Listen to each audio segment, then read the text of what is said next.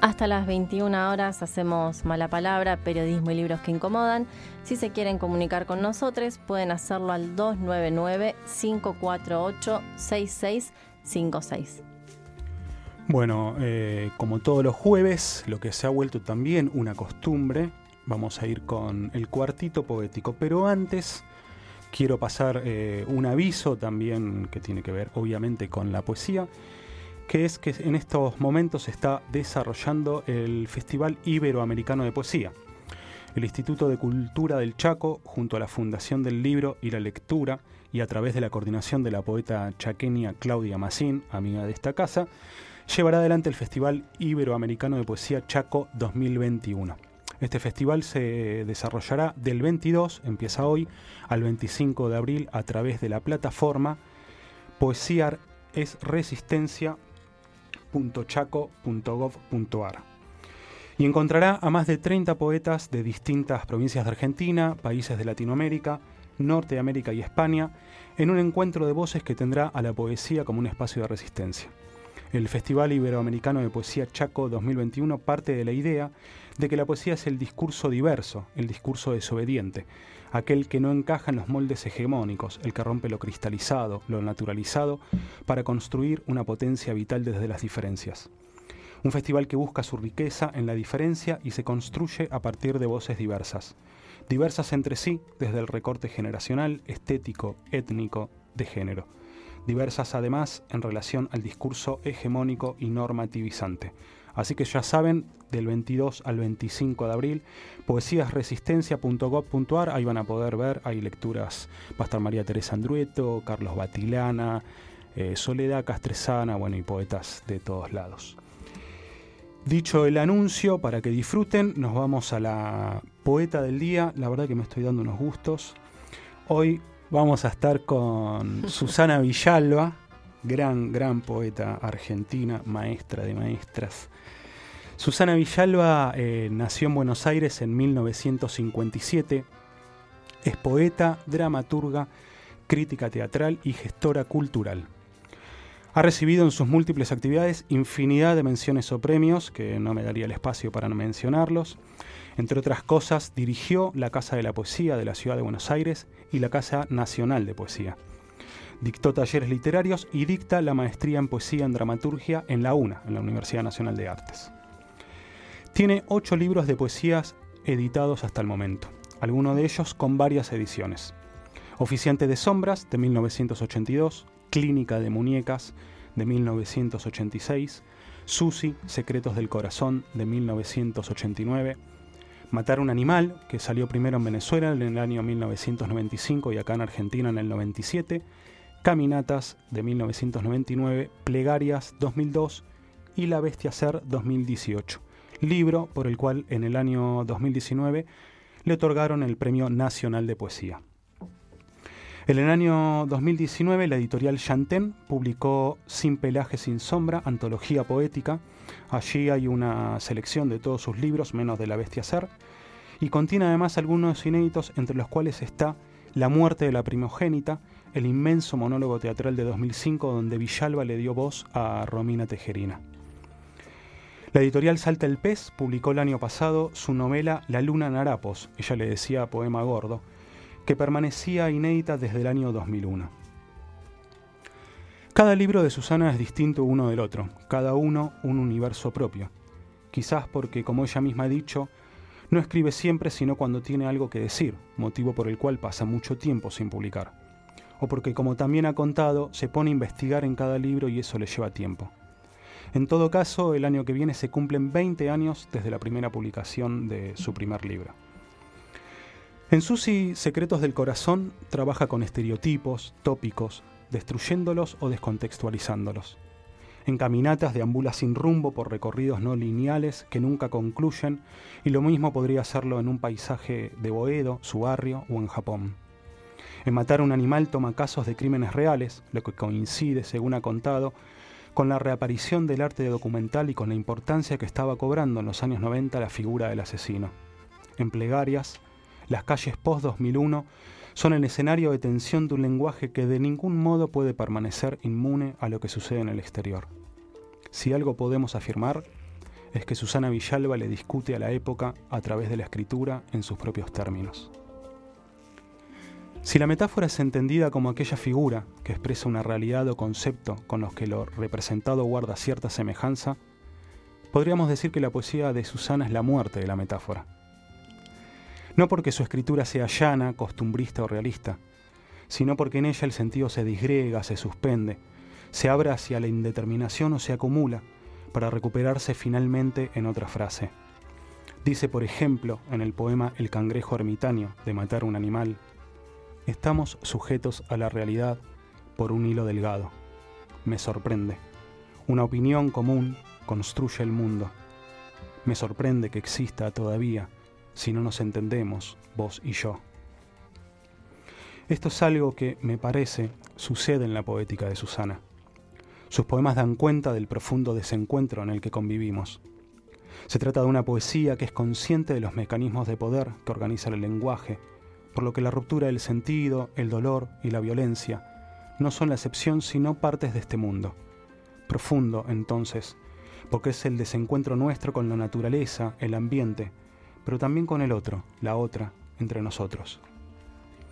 Sus poemas tienen en general versos cortos y veloces, plenos, como si no necesitaran más. Uno tiene la sensación de estar leyendo verdades que una ignoraba ya estaban ahí. Dice en un pequeño fragmento de La noche de Tanabata, también de su libro Matar un animal. Ahora soy quien pregunta al río. El amor es un torrente continuo, pero estamos fijos en el horror de no permanecer. Brutal. O en La bestia ser, cuyo subtítulo es monólogos entre el perro, el árbol y la piedra, puede también escribir cosas verdaderas y bellísimas a la vez como esta, dándole voz a un perro. Como mariposas, las hojas amarillas revolotean. Salto, corro hasta alcanzarlas. Paso la lengua por su papel áspero, siento el mensaje del árbol. Enamorarse es caer y que parezca un vuelo. La experiencia de la lectura de los poemas de Susana viene a confirmar esa idea de que el poema pasa antes bien por el cuerpo y la sensación que por la capacidad de raciocinio. Pero no es que su poesía no diga cosas inteligentes o se permita conceptualizar, más bien todo lo contrario. Su poesía está cargada de pensamiento sensible como vínculo posible con el lenguaje. La poesía de Susana es por eso rabiosa, dulce y violenta a la vez. Dice la misma Susana en el prólogo que escribió para la antología editada por Chanten que no es el lenguaje lo que habla, sino su descarrilamiento.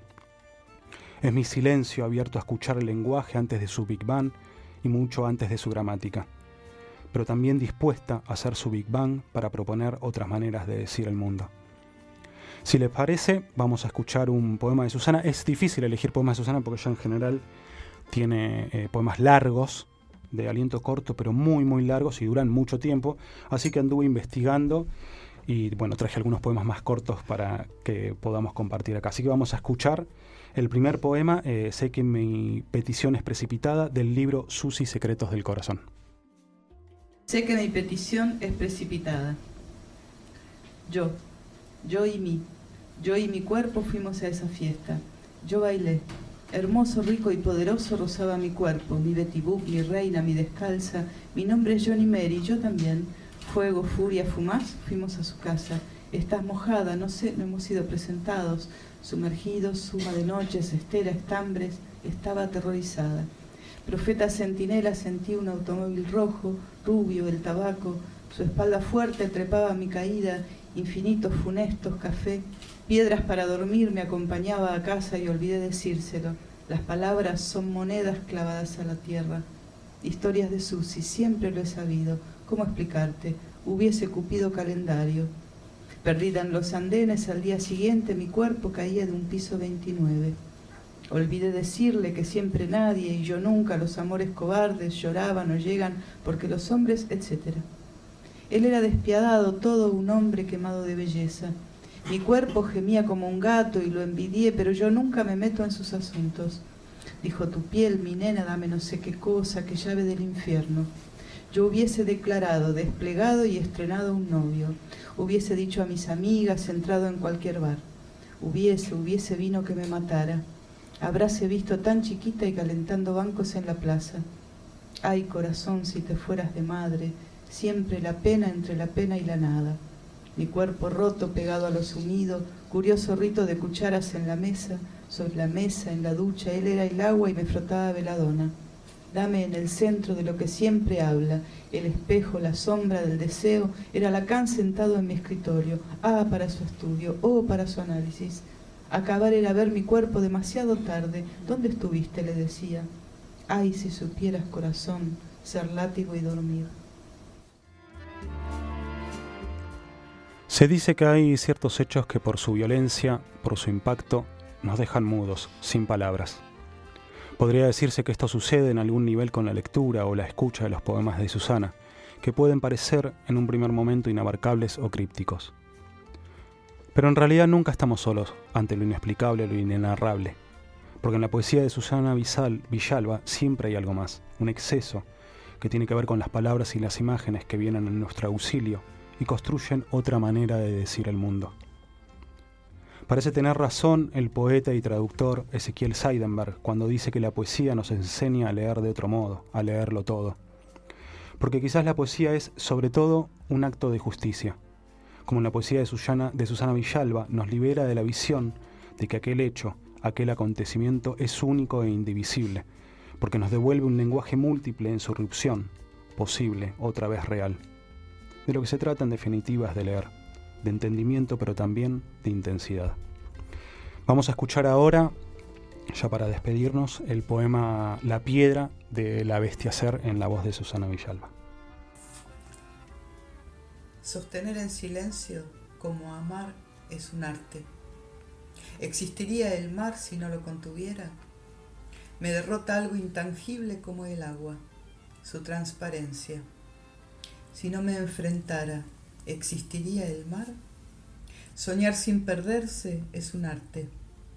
A veces una roca se estremece contra la orilla perdida, hasta lo irreductible se amalgama. Amar es eso y te sorprende un filón de topacio en el porfirio. Entonces, ¿qué creías que es el oro, sino la cicatriz? Es infinita la ruptura, los bordes son difusos, todo es fragmento, polvo del sentido de las piedras.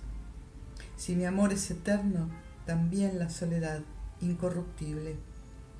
Gravitando, gravitando en el espacio de la separación, sostenida de mí, no estoy quieta, todo me atrae por igual. El cielo es una pampa, el imán de la estrella es su distancia.